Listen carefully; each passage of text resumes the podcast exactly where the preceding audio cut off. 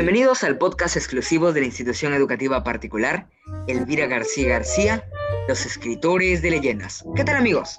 Yo soy Jeremy Ventura y me encuentro con Sofía González, Piero Casanova y Leonel Hurtado. Este es el primer episodio de Escritores de Leyendas. Hoy hablaremos de una tradición de Ricardo Palma que se relaciona con una leyenda de Barrios Altos. La tradición se titula La Piedra Horadada. Doy pase con mi compañera Sofía, quien les va a hablar más acerca de esta historia. Bueno, esta historia nos relata lo que pasó un día en las calles de Barrios Altos. En los tiempos oscuros coloniales se paseaba el diablo por las calles y vio que estaba pasando una procesión de Señor de los Milagros. Y se asustó, salió espantado, quiso escapar, pero se tropezó con una gran piedra que parecía muro. No encontró más salida y tuvo que hacerle un agujero a la piedra para escapar. De pronto, un fuerte sonido que parecía bufido dejó a todos atónitos. Se quedaron sin palabras, no sabían qué estaba pasando. Desde ese día se dice que en las calles y en las noches oscuras, cuando es la hora maldita, se escuchan los suspiros del diablo que hacen las piedras temblar. Las calles quedaron con los nombres de Peña Horadada y Suspiro. Qué interesante leyenda. Pero ¿quién fue el autor? ¿En qué año fue redactada esta leyenda? El autor fue Ricardo Palma y el año fue en 1933. Un dato curioso, eh, fue redactada por Arturo Montoya. ¡Wow! Sí es un dato muy curioso e interesante. Sabemos que el título de esa tradición es la piedra horadada ¿Qué es lo que te imaginas al escuchar el título? Me imagino una piedra perforada o una piedra con un hueco o cosas similares así. Sí, es muy cierto. ¿Y de qué se estaba escribiendo en esta leyenda? Se está escribiendo sobre el diablo, las procesiones del Señor de los Milagros y las calles de barrios altos.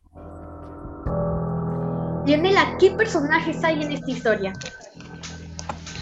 El diablo, que es el personaje principal, la gente, la procesión y la gente que vivía por ahí son los personajes secundarios. ¿Y qué personajes te parecieron más interesantes?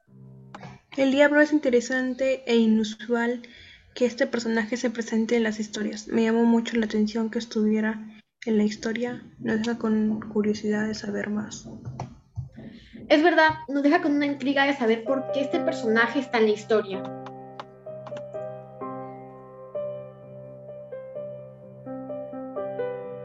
Bueno, el espacio y tiempo de esa historia es Barrios Altos en 1933 en los tiempos coloniales.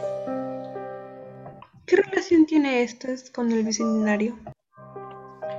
Bueno, uno de los orígenes de esa extraña piedra es que antiguamente cuando no existían los carros el único transporte eran los carruajes y caballos, a veces se rayaban las paredes de los vecinos con las ruedas del carruaje, y eso molestaba a los demás. Es por eso que ponían guardacantones, que son piedras altas y grandes en las columnas como un escudo para proteger las tierras de las casas. Dice que esta piedra posiblemente podría ser un guardacantón, de hace más de 200 años. Es por eso que podría tener alguna relación con el centenario, ya que este año estamos celebrando los 200 años de independencia. Dime un aspecto negativo y uno positivo. Bueno, un aspecto negativo es que esta piedra lleva décadas sin moverse y cuando han querido moverla no han podido. Es imposible. Los vecinos tienen miedo de que si logran moverla desaten alguna maldición y que almas malditas salgan de allí. Según la opinión de los vecinos y la gente que vive por allá, dicen que habían muchos suicidios. Los pacientes de los hospitales tenían mucho miedo, decían que los demonios y almas malditas pasaban por ahí. Otro dato muy interesante es que los vecinos en las madrugadas veían un caballo blanco de fuego. Escuchaban voces y suspiro del diablo muy fuerte, como un bufido en las madrugadas. También decía que debajo de la piedra era una puerta al infierno. Wow, la verdad que esto sí da un poco de miedo. Bueno, y el aspecto positivo es que al esta piedra estar durante varios años allí en la vereda, para muchas personas se ha convertido en un patrimonio cultural, algo importante, algo especial. Es como un monumento de la antigua Lima y Barrios Altos.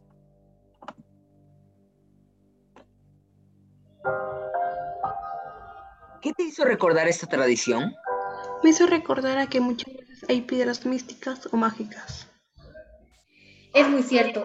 ¿Y qué le dirías a las personas sobre esta tradición? ¿Cómo se las recomendarías?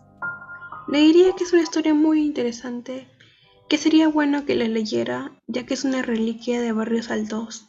También que algún día pudieran ir a visitar ese lugar.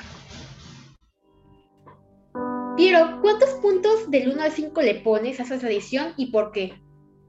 Yo lo califico con un 3, porque es bueno que sea patrimonio cultural y una reliquia, pero me parece mal que sea algo del diablo y las cosas extrañas que han sucedido en ese lugar. Sí, es muy cierto, tienes toda la razón. Yo también le pondría un 3. La piedra orara es un tipo de piedra prehispánica o roca plutónica de, de minerales oscuros. Otros nombres que tiene es la piedra del diablo, publicado por primera vez en Lima, Plebeya. ¿Sabían? Esta piedra tiene otros orígenes. Según la doctora Carlota Pereira Rey, dice que el orificio de la piedra es por un marcador astronómico que hacen los rayos solares que al pasar por el agujero se convierten en guía para las actividades agrícolas. Por eso es que cada 21 de diciembre se hace memoria a la doctora Pereira por el gran descubrimiento de la Peña Horadada. Se celebra una nueva temporada agrícola como lo propuso ella. Dato. Una isla Peña Horadada frente a las costas del distrito de San Miguel. Cerca de la calle Peña Horadada está la casa donde vivió Antonio Raimondi, el famoso edificio El Buque está en, la esquina del Suspiro. Wow, qué interesante. Antonio Ramondi fue quien descubrió la tela. Y eso sí es muy interesante, saber que su casa estuvo cerca a las calles de Peña Horadada. Y también que una isla con el nombre de Peña Horadada, eso también es muy interesante. Bueno, ya hemos llegado hasta la parte final de este podcast. Esperamos que les haya gustado la historia, que les haya parecido interesante. Muchas gracias por escucharnos y que Dios los bendiga.